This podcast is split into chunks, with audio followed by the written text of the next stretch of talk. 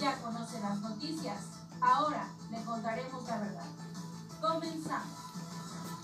AMLO presentará este sábado plan de seguridad para Tijuana. México y Estados Unidos anuncian Sembrando Oportunidades. Secretaría de Salud reconoce labor de voluntarios y voluntarias de Baja California. Participarán jóvenes baja californianos en magno concierto nacional. Protección Civil no reporta daños en Mexicali tras enjambre de sismos. Arranque del operativo navideño por parte de seguridad. Tenemos que poner a la gente en el centro de sus propuestas al frente. Darío Benítez.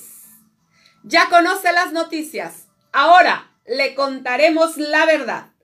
Bienvenidos a Jorge Horta Noticias, transmitiendo para todos ustedes desde el corazón de Baja California. Este bonito lunes 6 de diciembre y en estos momentos son las 10 con un minuto y comenzamos. No sin antes darles a ustedes las gracias por recibirnos en sus casas, en sus autos, a través de las 620 y la 1420 del AM, en este, su primer sistema de noticias. Bien, durante esta mañana escuchábamos al presidente de la República, el licenciado Andrés Manuel López Obrador, anunciando que durante esta semana él prevé estar en este, en este bonito estado de Baja California. Incluso dijo que estará en Tijuana, en donde estará presentando un plan de seguridad para esta ciudad. En la conferencia de prensa matutina, el presidente Andrés Manuel López Obrador anunció que el municipio de Tijuana, así como otras regiones de Baja California, tendrán un plan de seguridad para reducir los homicidios como el designado en Zacatecas. El mandatario destacó que se encuentra visitando los municipios más violentos del país con la finalidad de respaldar a los gobiernos locales para enfrentar en conjunto el crimen. El sábado, dijo, estamos en Tijuana. El tema es seguridad, es reforzar a Baja California, como a Chihuahua, como le hicimos con Zacatecas, Guanajuato, Jalisco, Quintana Roo, donde tenemos más incidencia y sobre todo, repito, homicidios es un plan especial para apoyar estos estados. Lo resaltó. Pues quiero decirles que la comunidad de Baja California y sobre todo la tijuanense, pues ya se, ya se encuentra preparando la visita de, de este primer mandatario de la nación para esta ciudad de Tijuana. Claro que pues él viene a colaborar, como ya lo dijo, con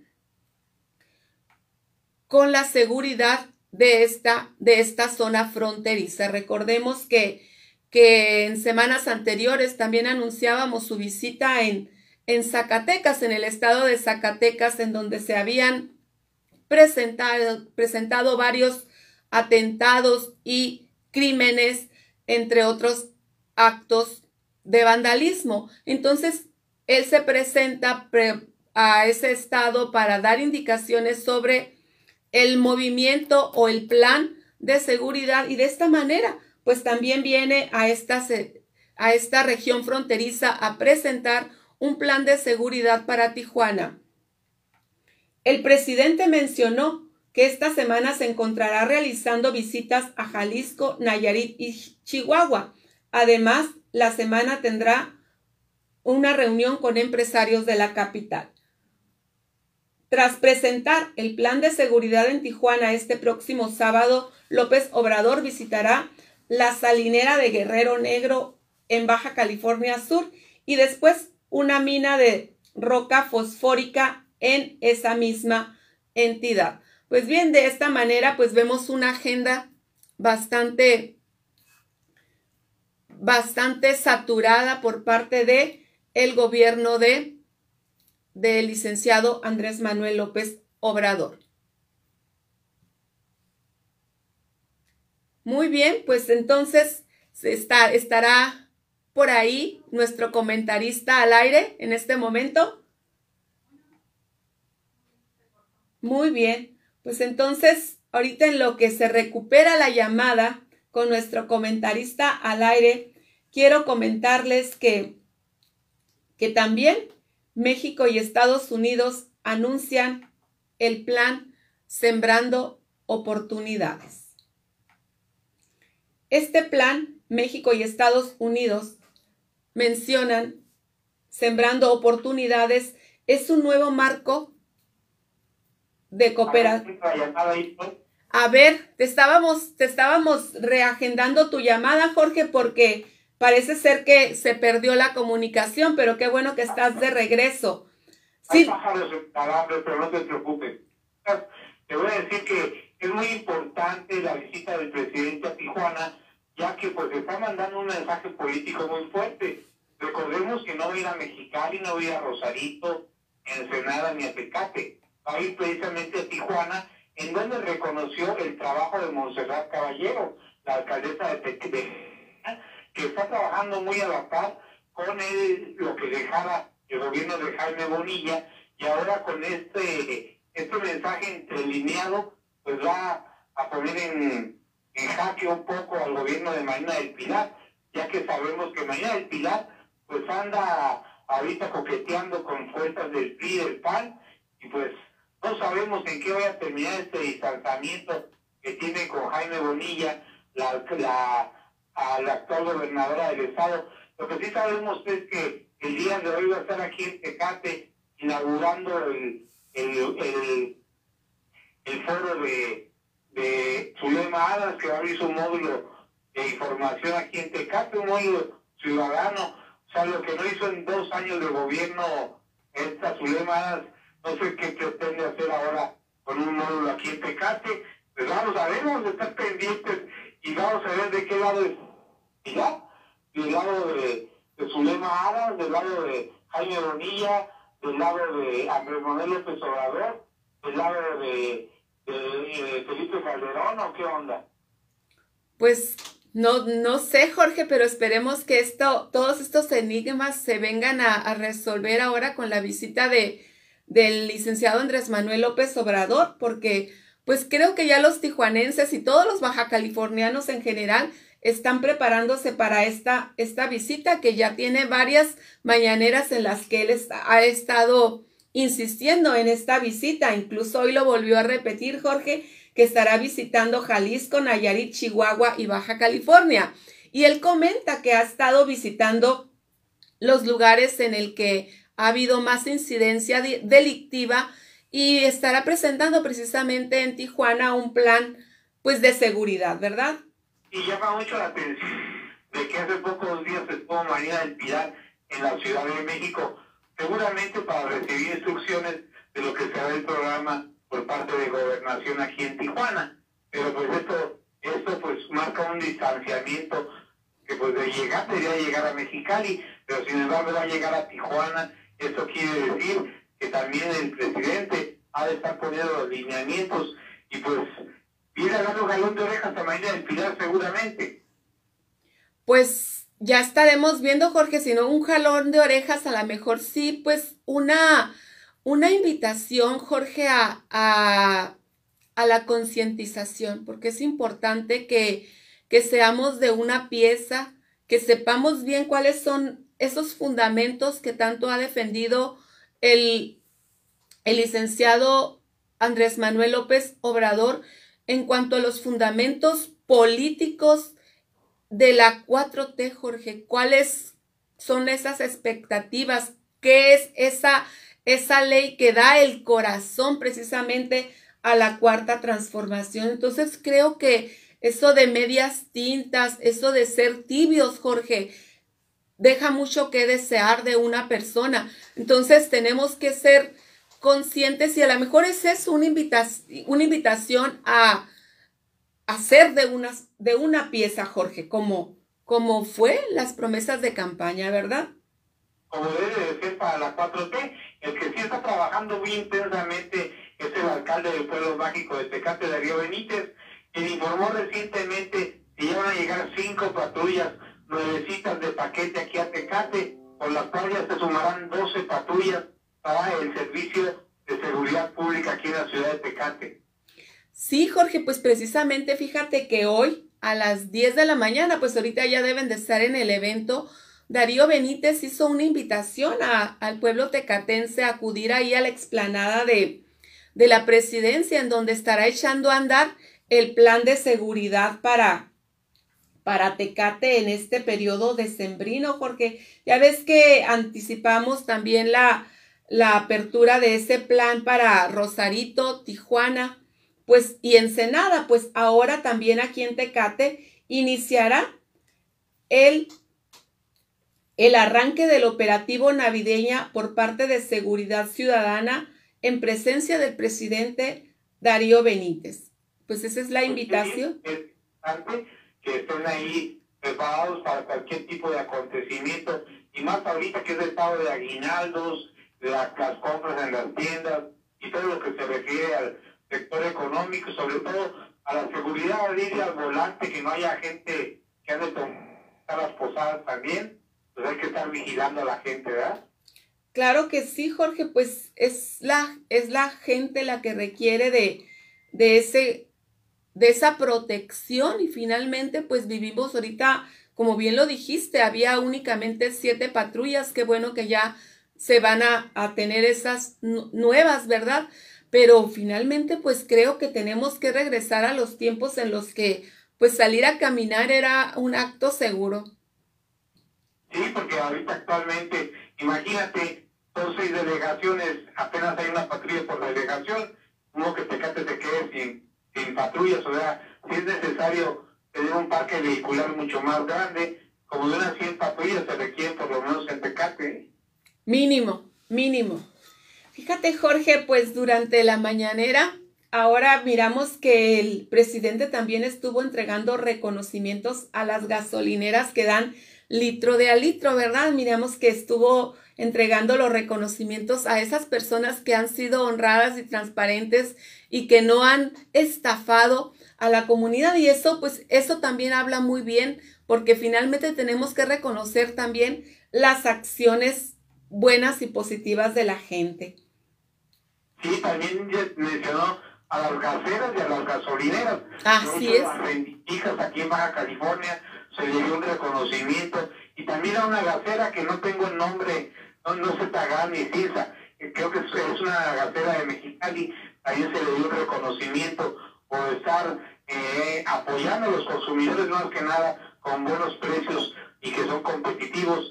Y pues esto habla muy bien de los empresarios que están trabajando de mano a mano con el gobierno y que no nada más se quiere dedicar a esquilmar, así es de que para caja de poder poner en sus negocios un certificado ahí a la vista de todos de que están dentro del pacto con, con el gobierno y ese certificado les va a ayudar a que se publiciten y que la gente pueda ir a estos lugares a llenar con confianza sus tanques de gas o sus tanques de gasolina con la certeza de que es lo más económico del mercado.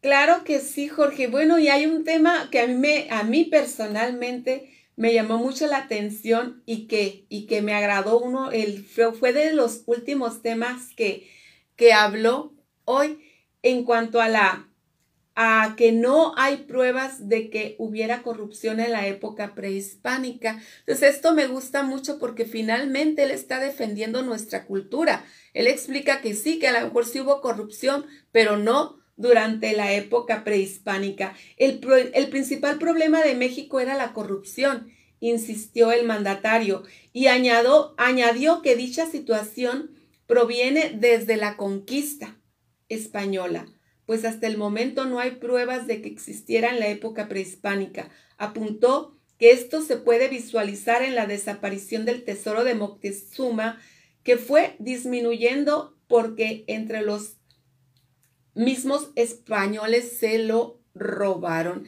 Entonces, fíjate que, finalmente, pues nuestra cultura prehispánica, Jorge, pues acuérdate que ellos se mantenían del trueque, se mantenían del intercambio cultural no así de la extorsión.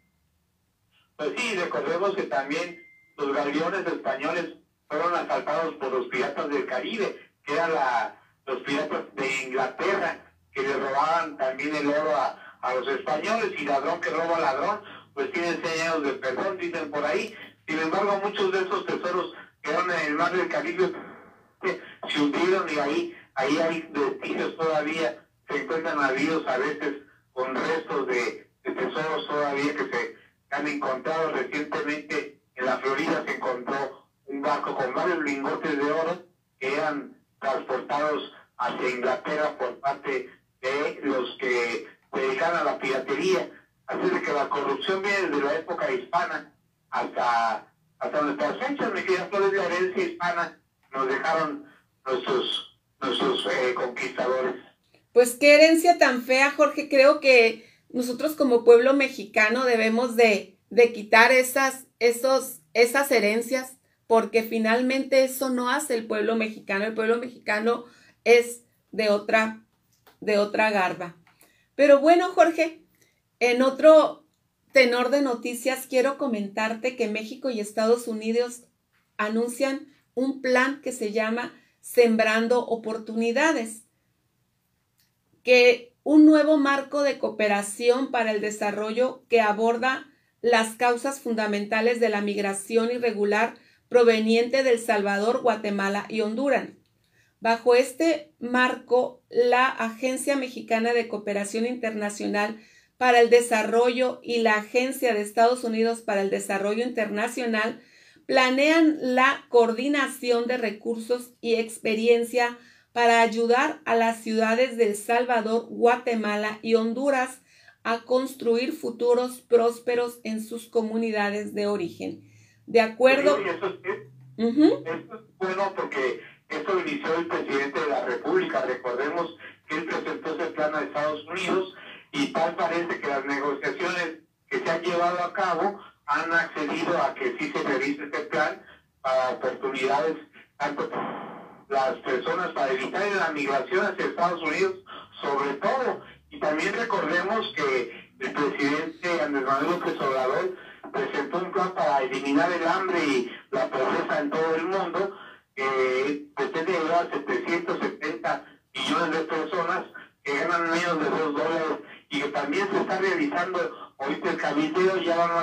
países que han firmado en, cuestión de que sí aceptan entrarle a este proyecto y recordemos que creo que son como 190 las firmas en totales que se necesitan para que pase este proyecto. Fíjate Jorge, que Sembrando Oportunidades abarcará actividades adicionales de agricultura y desarrollo de la fuerza laboral juvenil según la disponibilidad de fondos. Han realizado viajes conjuntos al norte de Centroamérica para identificar áreas potenciales de colaboración. Planea complementar el programa Jóvenes Construyendo el Futuro y asociar oportunidades de becas disponibles como una opción para los jóvenes que forman parte del programa. ¿Qué tal?